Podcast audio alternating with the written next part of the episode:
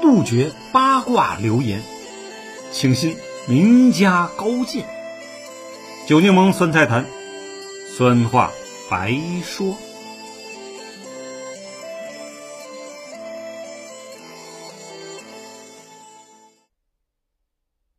朋友们，大家好，我是酒柠檬。今天呢，跟大家呢谈一谈呢，莫言到底是怎么了？这两天啊，突然听到有人说，诺贝尔文学奖获得者莫言呢，已经不再是著名作家了。他的几部作品呢，也都被下架，人呢，也被踢出了中国作协圈了。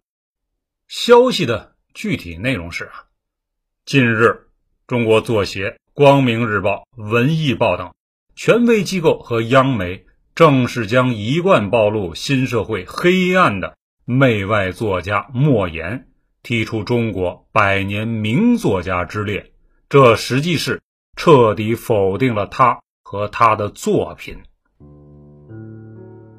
一开始啊，我以为这只不过是无稽之谈，完全不屑一顾啊。后来，突然见到朋友圈呢转发的不少文章啊，有图有真相。特别是某篇文章里啊提到了有十五位作家的联名批判信，还有呢一部四十位文艺评论家、大学教授们啊批判莫言的书籍汇编，堂而皇之的出版了。我感觉呢事情不妙啊，一个已经功成名就的诺奖作家，怎么会突然传出被踢出作协圈的呢？事出蹊跷，必有妖。为了不贸然的发表意见，我还是绷了几天呢，看看呢事态如何发展。如果真像歌德派说的，他从未写过歌颂的文章，亦或像呢怒喷派指出的，莫言的作品文采平平，故事粗陋，人物呢脏臭。获得诺奖纯粹是迎合了杨大人的口味的话，我也是无语了，感觉啊事情啊不太好。二零一二年十月十一日，莫言呢成为有史以来首位获得诺贝尔文学奖的中国籍作家。要知道啊，诺奖可不等同于什么啊奥斯卡呀、格莱美之类的，它可是全人类至今呢公认的。最高专业奖项没有之一，无论你喜不喜欢他的评判标准啊，都是不容置疑的。我国早期作家沈从文先生啊，曾两次被提名啊，都成了文坛史上的佳话。诺贝尔委员会给莫言的颁奖词啊，写他将魔幻现实主义以民间故事、历史与当代社会。融合在了一起。同年十二月八日，莫言呢在瑞典皇家文学院礼堂啊接受诺贝尔奖的演讲中啊，用几个故事来诠释了自己的心路历程。第一个故事呢，关于哭与不哭，我们呢可以温习一下。他说，上世纪六十年代啊。我上小学三年级的时候，学校里组织我们去参观一个苦难展览。我们呢，在老师的引领下放声大哭啊！为了能让老师看到我的表现，我舍不得擦去脸上的泪水啊！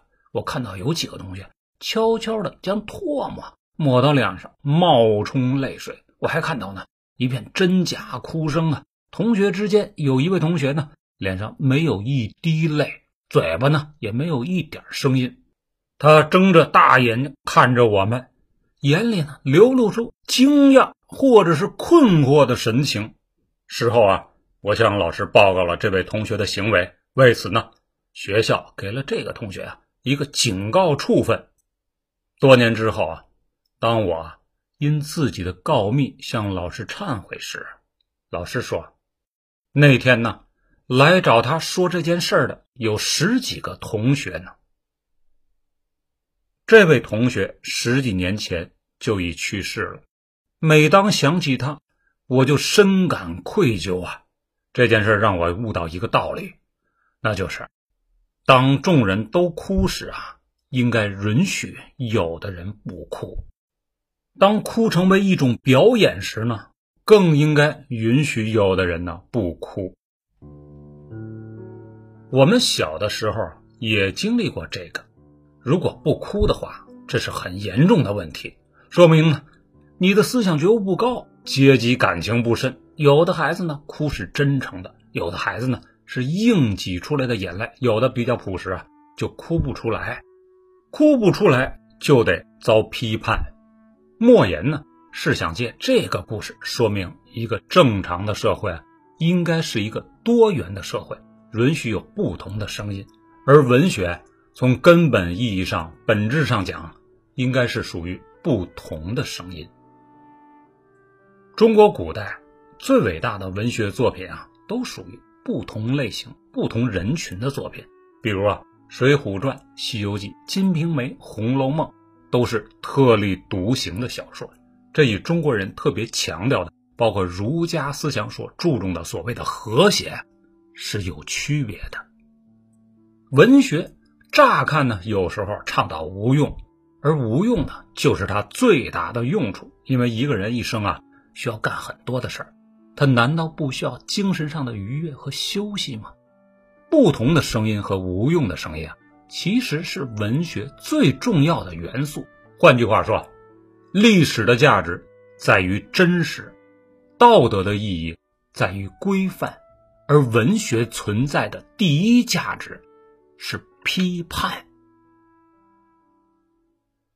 在《获奖感言》里，莫言呢还讲过另外一个故事。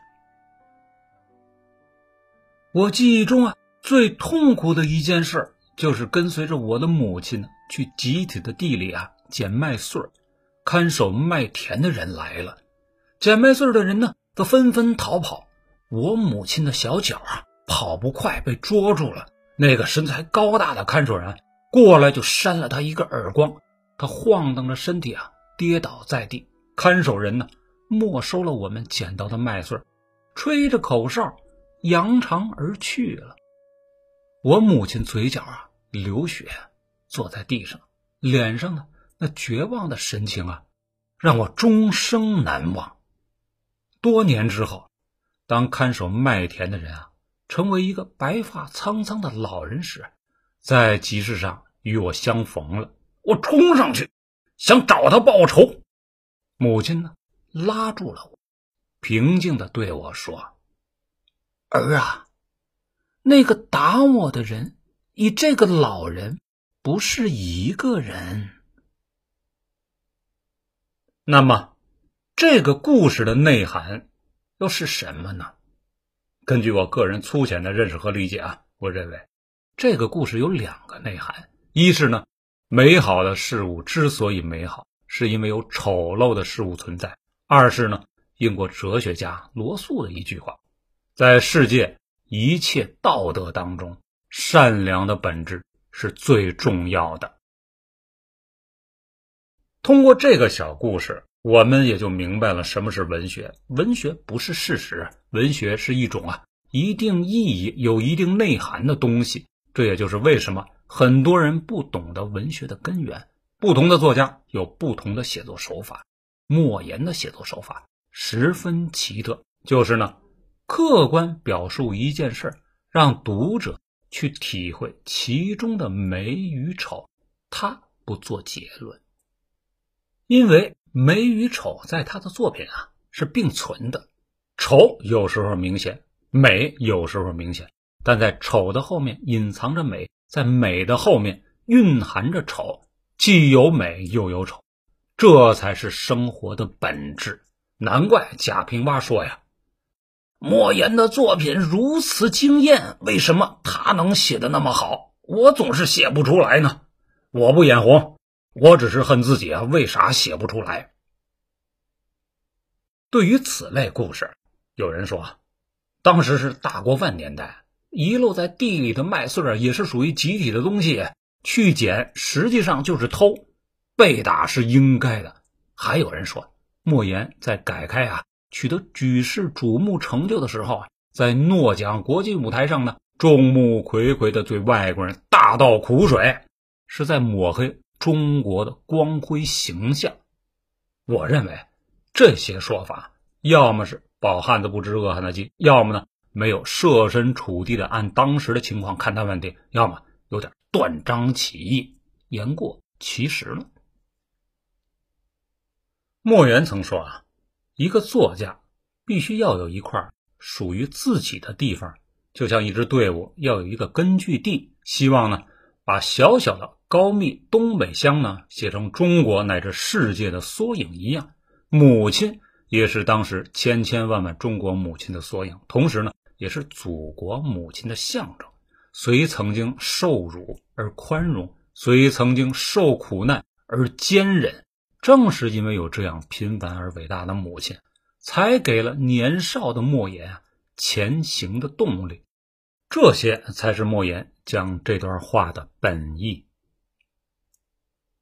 既然歌德派里啊已经有了那么多摇旗呐喊的大作家呀，比如郭沫若、丁玲、冰心、叶永烈等等啊，那么写些乡土气息的作品，反映时代的另一面，又有何不可呢？在这条路上啊。作家王猛，还有更早的沈从文、老舍、茅盾等啊，不也被人尊重吗？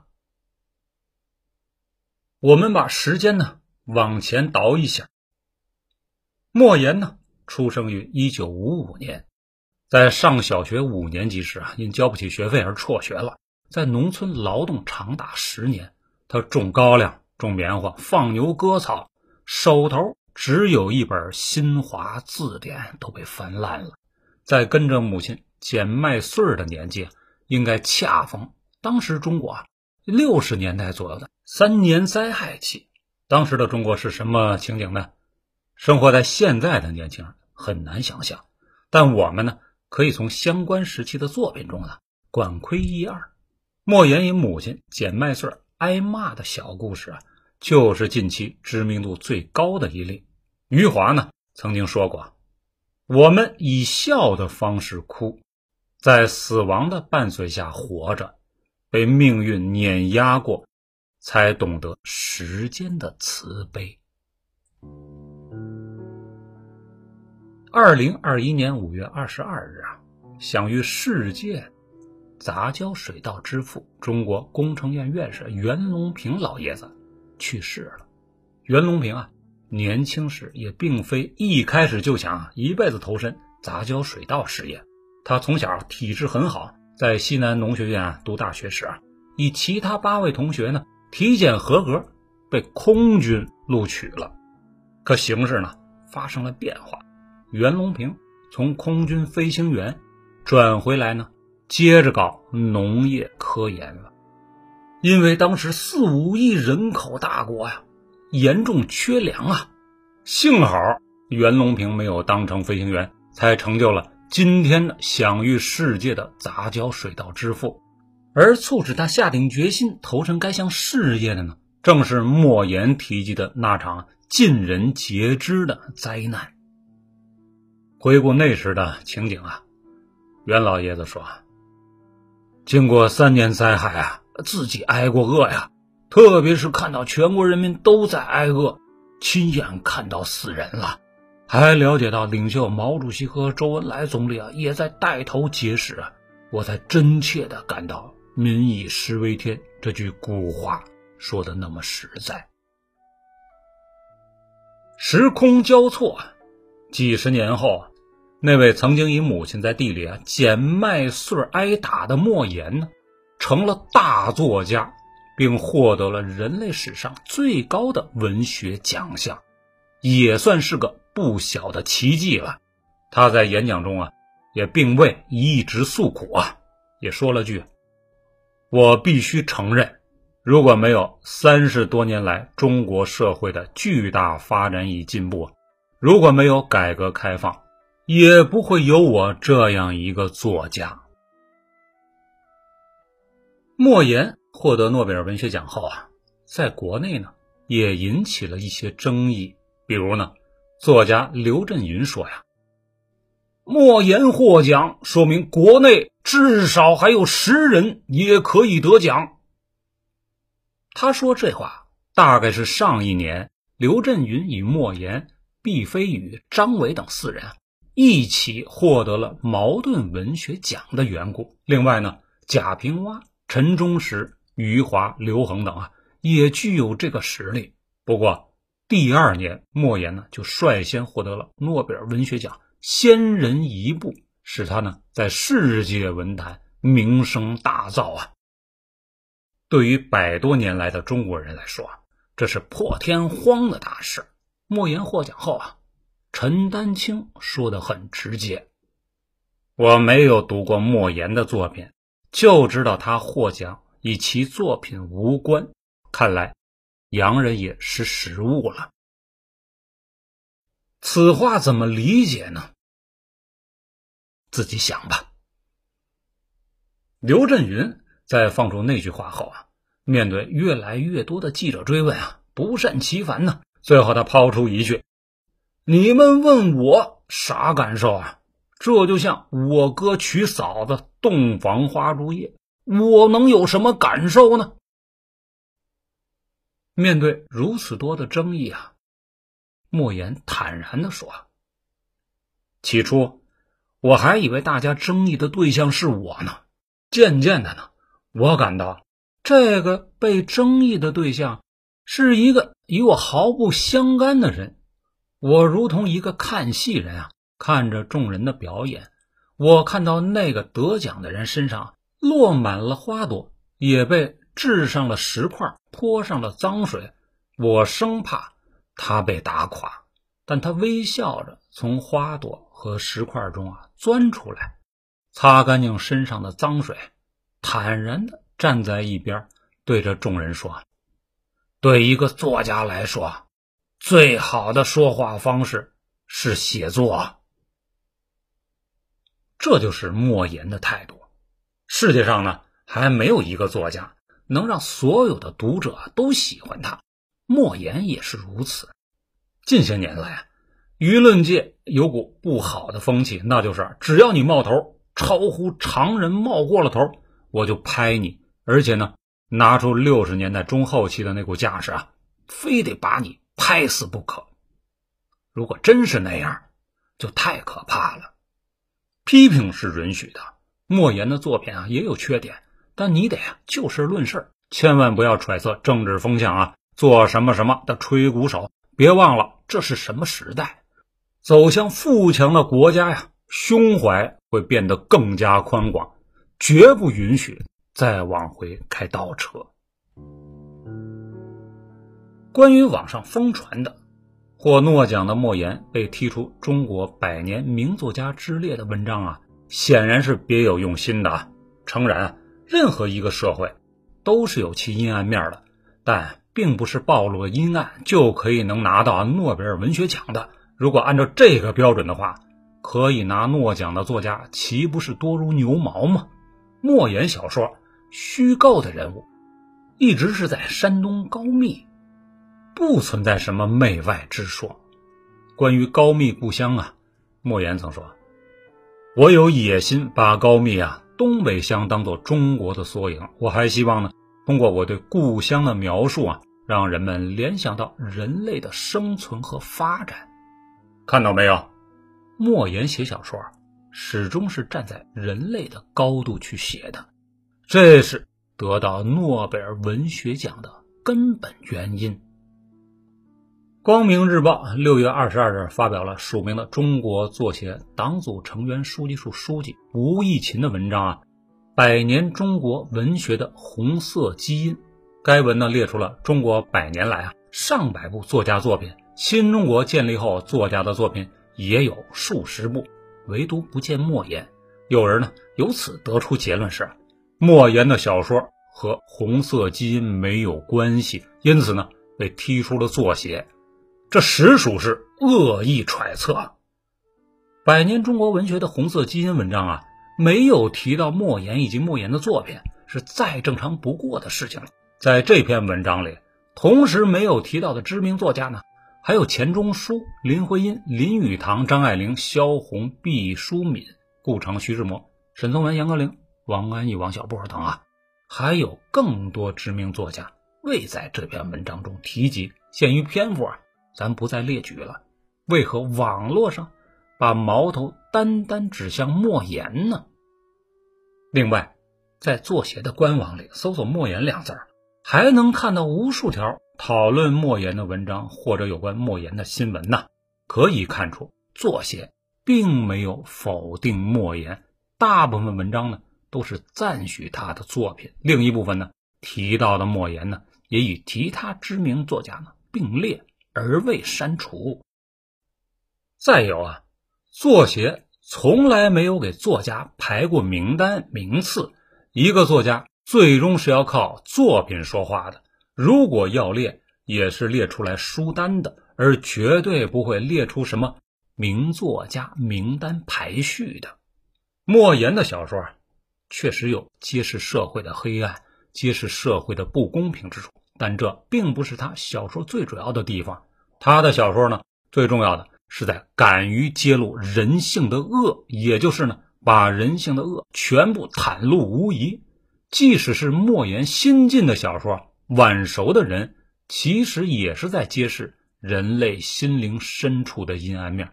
他的着力点不是社会，而是人性。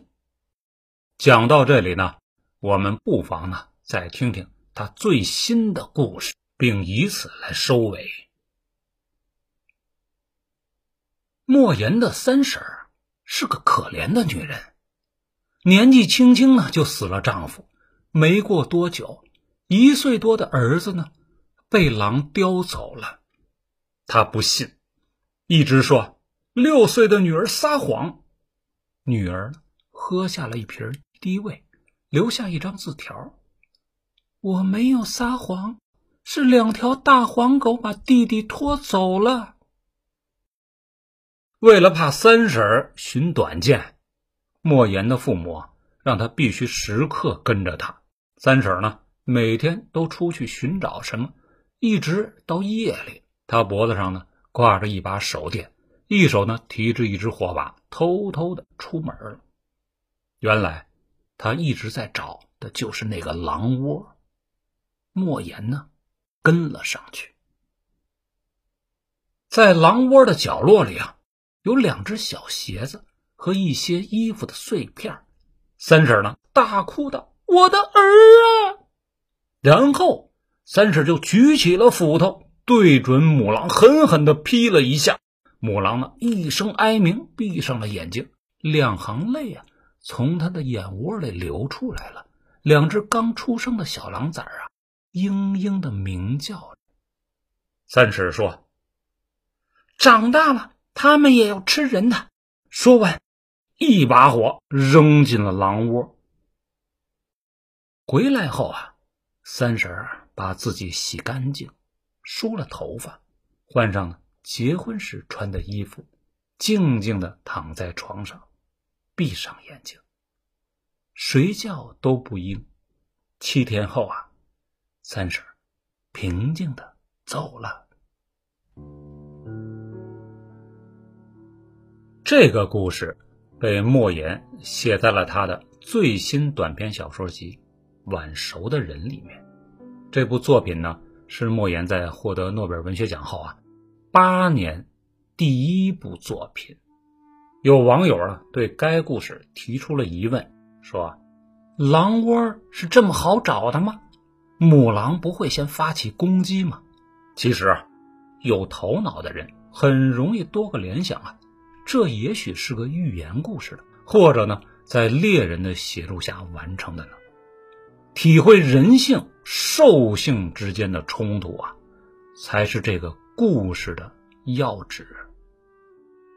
九柠檬每发一篇稿子，都要尽量做到问心无愧啊，至少在有限的能力内和时间范围内呢，提前几个月就开始了资料的收集整理啊。